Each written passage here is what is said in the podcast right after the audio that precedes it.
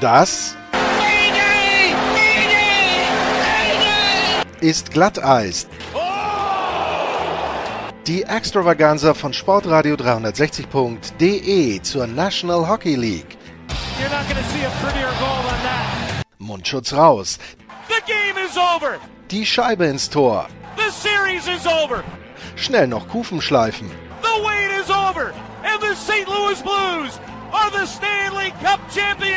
Und hier ist euer Gastgeber, Lars Marendorf.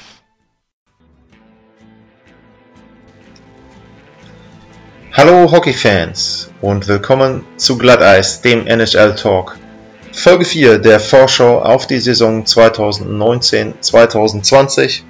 Und es geht weiter mit den Carolina Hurricanes. Und wer aufgepasst hat, der wird merken, dass wir bei der alphabetischen Reihenfolge so ein bisschen durcheinander gekommen sind. Gestern gab es die Bruins, heute die Carolina Hurricanes. Ähm, der Grund ist relativ einfach. Ich konnte nicht alle Aufnahmetermine in alphabetischer Reihenfolge gestalten. Deswegen jetzt also die Carolina Hurricanes und über die habe ich mich unterhalten mit Chip Alexander. Chip arbeitet für die Raleigh News and Observer oder für den Raleigh News and Observer und der ist schon ja, recht lange dabei, die Carolina Hurricanes zu verfolgen und über sie zu berichten. Und mit ihm habe ich mich über die letzte Saison unterhalten. Natürlich, was bedeutete die ganze Bewegung um den um Storm Search und äh, Bunch of Jerks für die Hurricanes und ja, Tom Danton, der neue Besitzer. Was heißt das für die Franchise und dann eben auch noch die weitere Entwicklung jetzt in der Offseason und dann hin zur neuen Saison. Und auch dabei wünsche ich euch viel Spaß beim Zuhören und ja, dann bis zur nächsten Episode. Und jetzt kommt Chip Alexander, die Carolina Hurricanes.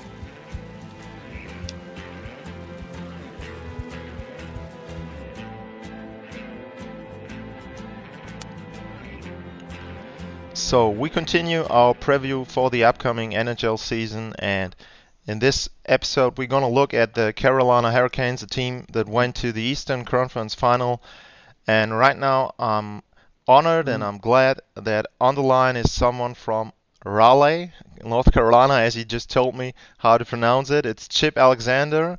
Um, Chip, you're working um, for the uh, Carolina. Uh, you're covering the Carolina Hurricanes and ACC Sports for the Raleigh News and Observer. Chip, Chip, um, great to have you on the line. Hello to uh, North Carolina. Yes, I'm glad to be with you. You're right. I'll, I'll be covering the uh, team for the for the 12th consecutive season. I'm really looking forward to it. Okay, yeah, and in fact, um, on your Twitter feed, um, I took notice of that. You got a picture of, uh, I guess it's an article that announces the move from the uh, for the uh, Hartford Whalers to the Carolina Hurricanes. So you've covered the team for a pretty long time. Um, how is your history with the team, and what do you do during the season? Your daily work with the team. I guess you go to each game. Um, do you travel with the team, stuff like that? Could you just give our audience a brief overview of how you cover the Carolina Hurricanes? Yeah, I think in the past, uh, when I first started covering the team, obviously we covered every game home and away, and, and certainly as the beat writer, that means that you attended the practices uh, in addition to the games, uh, interacted with the coaches and the players. Obviously, uh, a lot of interviews, a lot of uh, stories, feature stories, trying to explain who these players are to your readers and, and those who read you both you know, in the newspaper and digitally, which has changed a lot in the last 10 years. And uh, certainly uh, with the team missing the playoffs and not playing as well much of the last 10 years, we started to miss some road games. But uh, then again, last season, when they made the playoffs, we were able to travel with them and really chronicle what became a pretty interesting playoff run, as, as you mentioned. Uh, first, just making the playoffs, uh, it went down to the last couple of games of the regular season. They finally uh, were able to get in the playoffs and then made it to the Eastern Conference Finals, winning two series to get there. So, all in all, a pretty good season for the Hurricanes.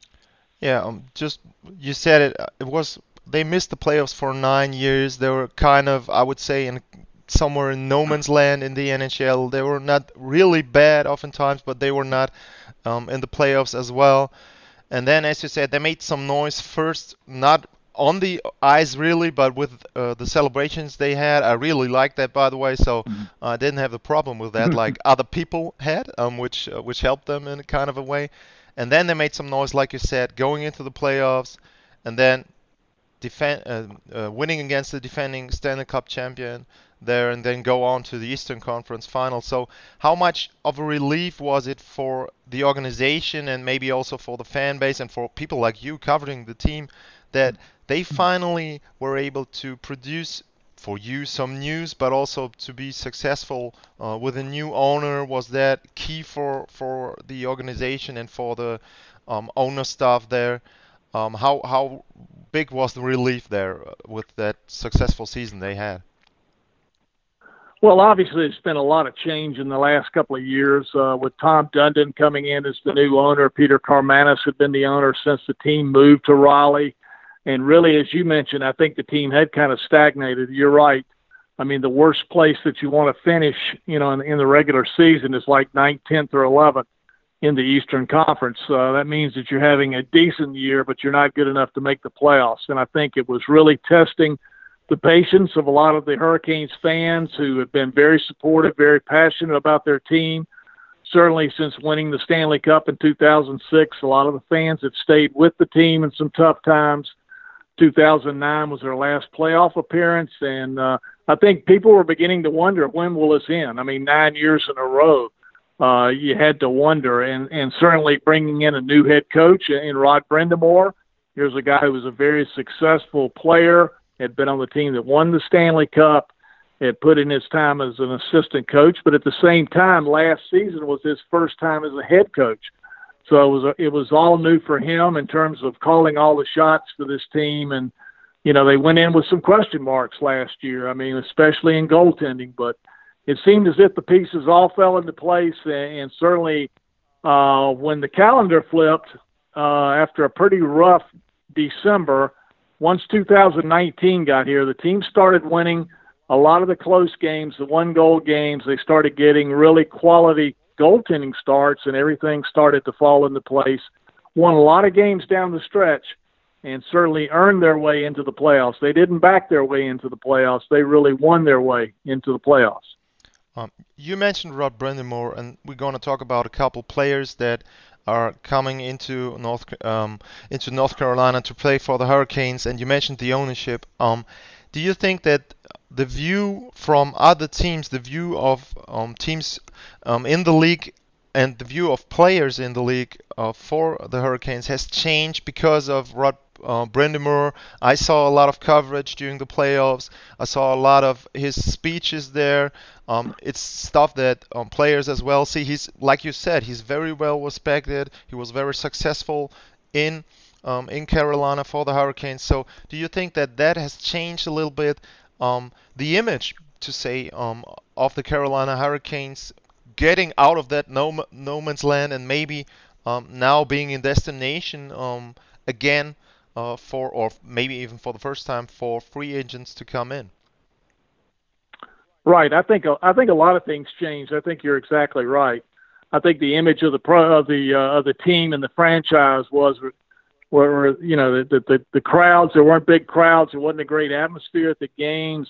The team never made the playoffs. It was not a place maybe you wanted to go if you were a free agent. And all of a sudden in one year's time as you mentioned you had the post game celebrations the storm surge drew a lot of attention. The crowds picked up by the you know in the second half of the season large crowds very enthusiastic crowds. And the reputation uh, that Rod Brind'Amour has certainly as a head coach began to spread throughout the league that this is a guy that players like to play for. Uh, a guy who can be tough when he needs to be, but at the same time can be very fair with his players.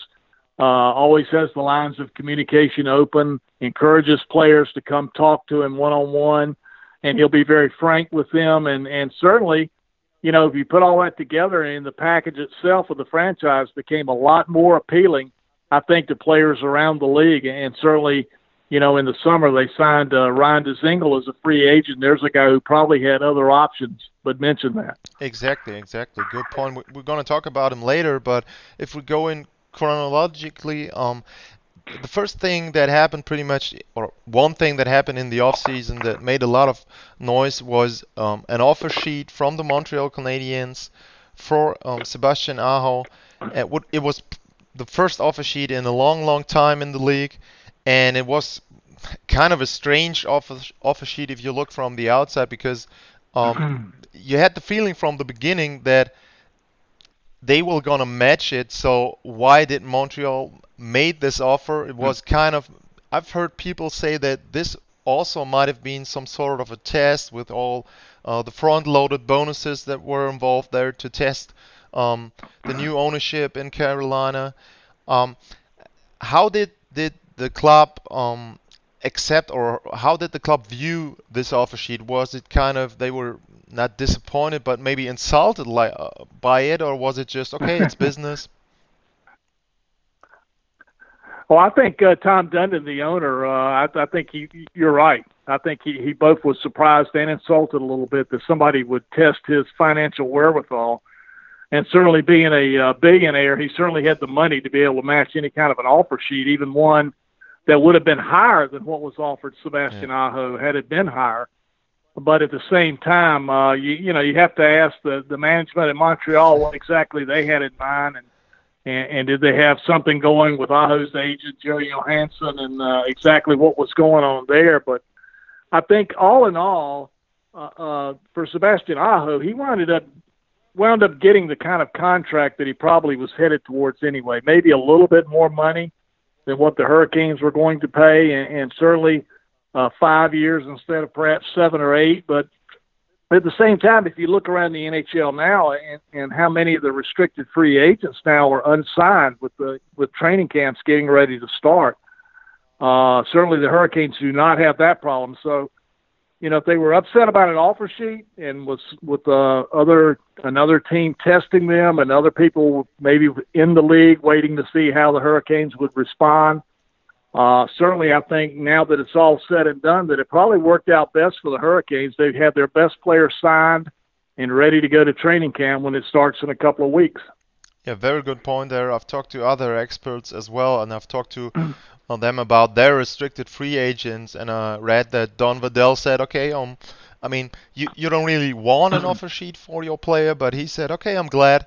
Um, now I I finished that contract, and I don't have to work in the summer, um, trying to negotiate this contract. So, um, it was kind of a, a, blessing there that they were able to to mm-hmm. get this over with in a short time. Exactly, and I, and I think you're right. I think Don Waddell would still be negotiating right now with Jerry Johansson over this contract had there not been the offer sheet. I'm not sure they would have reached an agreement by now.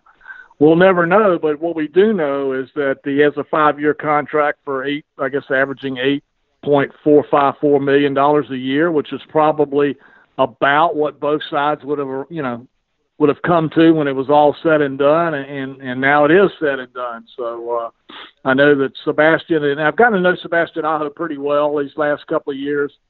Uh, pretty earnest young man, uh, very mature for his age, and I know the last thing he would have wanted would be to you know to be a problem, to to be a holdout, to be something that's holding the team up and and and becoming a distraction. And now certainly he can show up for training camp and just go to work, which is if you know Sebastian, that's the kind of a player and a person he is.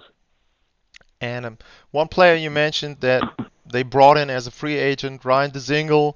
Um, he was playing for Ottawa and um, the Blue Jackets. It didn't really work out for him uh, in Columbus after the trade deadline, but he's a former 20, or he, he scored 20 goals um, for Ottawa last year. He even scored almost 30 if you combine it with with Columbus. So I think he's a pretty good addition um, to the team. And when you look at at the lineup they have, um, you've got Sebastian Aho, you've got Jordan Staal, um, Erik Haula. If he plays center, they they are pretty set um, throughout the middle. So um, from the outside looking in, they improved a team that went to the Eastern Conference Final and they look more like a deeper team even um, than the one they had last year. So um, what do you expect from them, and how do you think a guy like uh, Ryan Dzingel fits into their lineup um, from the way he plays um, and the way he could score? Well, Dzingel really relies on his speed a lot, and certainly that that should fit well into the Hurricanes lineup. Uh, you know, the biggest question mark we haven't discussed it yet is the uh, is the captain of the yeah. team, Justin Williams, and whether he'll come back or not. And certainly that changes the you know quite a bit of the forward lines and everything else. The combinations probably if he does come back, but even if he doesn't, you're right. I mean, with the additions they had and bringing in free agents and a few trades. In terms of their forwards, I think they're in pretty good shape. The one, the one question, well, a couple of question marks for them. They did lose Calvin de Haan. They traded one of their veteran defensemen, had to almost in a salary cap type situation, which is unusual for the Hurricanes to be even worried about a salary cap situation, but that that was the case this year. And then with Curtis McElhinney, the goalie, leaving in free agency and bringing in James Reimer, you wonder how Peter Mrazek and James Reimer will be able to uh, fit together as a twosome and handle the goaltending load. Last year, that was the key to the to the Hurricanes making the playoffs. The fact that Peter Mrazek and Curtis McElhinney, who they you know acquired off waivers, were able as a twosome to really give the uh, Hurricanes a string of quality starts throughout much of the year and especially down the stretch. And uh, without that, I don't think they would have made it uh, without that kind of quality goaltending. I'm not talking about great goaltending, but I'm talking about just quality starts one after another. And uh, so that's uh, those are kind of the question marks right now. Will, will Justin Williams re- return? And certainly the goaltending. Yeah, Justin Williams. You talk about him. It's your latest article um, for the Raleigh, oh, Raleigh I'm sorry, News and Observer. Um, is there anything new on that front? Do you have any information there, or is it pretty much um, like Rod Brind'Amour said? Um, he know or he he's gonna decide in the next couple of days, and he's gonna tell the team and he's gonna tell the public uh, what he decides. Exactly. I think it's wait and see. I think the fact that it's taken this long may mean that he's leaning towards retirement. Uh, he has not been at any of the informal skates that I've seen and I've seen most of them this week. There haven't been a lot of players here in Raleigh who've been working out, but there have been four or five or six at the uh, practice facility. Uh, if Justin has been there, I have not seen him. So uh, usually by this date, he would be. The last couple of years, he was out early. He has kids that uh, that he enrolls in school in this area and would start skating. And uh, I'm not saying he's he's not going to return, but you know uh, just from all the, the things that I see, the optics of it, it just seems as if he might be leaning towards retirement. But at the same time, he'll have to be the one to make the call. And as Rod Brind'Amour said, they'll live with uh, whichever one he makes. If, if he decides to come back, great. That'll be a bonus. If he decides to retire, all you can do is congratulate him on a great career and move on. So uh, certainly by this time, uh, as August was coming to an end, I expected, and I think the team expected to have an answer, but uh, everyone is still waiting, waiting to for him to make the call. And even if you're not a Hurricanes fan, or have been a Kings fan, or whatever team he was on, um, I think it would be a loss if he would retire because he's always a guy who's he's a good quote, he's always honest, and he's a guy mm-hmm. that that always amazes me with the way that he uh, is able to raise up his game when um, there's the game on the line in overtime, um, like he did again um, this year. So um, it would be a loss for the league if he retires there. So um, hopefully he can uh, play for another year. Um, Chip, if you sum it up, if you sum up pretty much mm-hmm. what we talked about, the way the new team looks like, and the way it might be a more of a continuity that Rod Brind'Amour now is able to to implement even more um, of the way he wants the team to play. Um, where do you think the Hurricanes will end up um, next year? And do you think they're gonna have to wait um, as long as they did in 2018-19 um, um, to qualify for the playoffs, or do you think that they will be able to pretty much wrap it up before the last week uh, of the season to reach the playoffs? Well, I, I know they're hoping for a carryover from last season and the way they finished over the last 45 or so games, 45 to 50 games. Now, whether they can do that or not, it's a new season. You know, one thing about going deep in the playoffs is you don't have as much time uh, to recover after uh, during the summer. They, they the last nine years they've had plenty of time to recover. This, this year it's been a little, little, um, little less than that, obviously, and. Uh, certainly looking at the team and looking at some of the moves that were made in the Eastern Conference, I think what I'm expecting is probably about three or four teams to be fighting for those last couple of playoff spots, maybe for maybe five teams fighting for three spots. And you know, you look at the the changes New Jersey has made, and, and certainly getting the number one pick, and, and bringing in Hughes and all this kind of thing. And you look at Florida signing Bobrovsky as a free agent and bringing in Joel Quenneville. I mean, there's some changes that have been made around the East that uh, certainly are going to make things tougher, I think, for the Hurricanes to get back in the playoffs. But my guess is with Rod Brind'Amour as the coach and the commitment from ownership, uh, certainly uh, if you look at the Hurricanes, they're right at the salary cap now, so it's not as if they're trying to win on the cheap. Uh, certainly, if, if those things continue, I think they'll. I'm not saying they'll be a playoff team every year, but I think they'll be in playoff contention in, in nearly every year. Chip, thanks for your expertise. Um, thanks for the inside information on the Carolina Hurricanes. Um, it's Chip Alexander. It's at IceChip uh, on Twitter if you want to follow him. Um, I recommend that. I've read a lot of your articles um, to prepare for the show. So um, thanks again, Chip, for your time. Um, maybe we can talk again somewhere in the season, or maybe if there's a playoff preview for the Hurricanes, we can do that as well. Um, again, thanks you, thank you for your time, and um, yeah, Hope to hear you soon. Okay, thank you.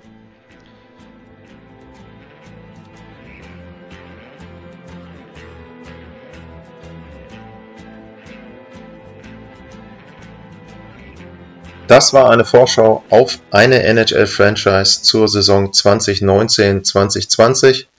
Und ich freue mich immer, wenn ihr zuhört und ich würde mich noch mehr freuen, wenn ihr vielleicht an der einen oder anderen Stelle unterstützen könntet. Da gibt es drei Wege, die mir helfen würden. Nummer eins ist Twitter, at Lars-Mar. Das ist mein Twitter-Account. Und wer mir da folgen würde und wer mir da folgt, da bitte ich dann drum, vielleicht die Sendung einfach mal zu liken, zu teilen. Reichweite hilft da immer, dass die Sendung eben dann auch bekannter wird. Das gleiche gilt für Podcatcher und Bewertungen, je nachdem, ob ihr bei iTunes seid, ob ihr eure App habt. Es gibt sicherlich eine Möglichkeit, dort auch den Podcast zu bewerten. Auch das würde weiterhelfen, wenn man da dann Glatteis im Ranking etwas weiter oben findet. Und ja, die dritte Möglichkeit, patreon.com slash Glatteis. Auch da gibt's jetzt die Möglichkeit, wenn ihr wollt, ein bisschen was ja, in die Kasse einzuzahlen. Das geht darum, äh, ich möchte einige Sachen mehr machen in dieser Saison. Dafür brauche ich ein bisschen Equipment und auch den ein oder anderen Euro, um dann mal bei einer Reise was zu finanzieren. Ähm, ich weiß, Jens hat auch eine Patreon-Seite, also wer da Geld gibt und da unterstützt, nicht jetzt verpflichtet fühlen, da irgendwas zu kündigen, also bitte nicht. Nur wenn ihr sagt, Glatteis, das macht mir Spaß und auch vor allem jetzt so die Vorschau mit mehr Experten aus Nordamerika, dann würde ich mich freuen, wenn ihr mich da unterstützen könnt. Ja, ansonsten vielen Dank fürs Zuhören und bis zur nächsten Sendung. Das war Glatteis, die Extravaganza von Sportradio 360.de zur National Hockey League. Folgt uns auf Twitter, liked uns auf Facebook, abonniert uns auf iTunes.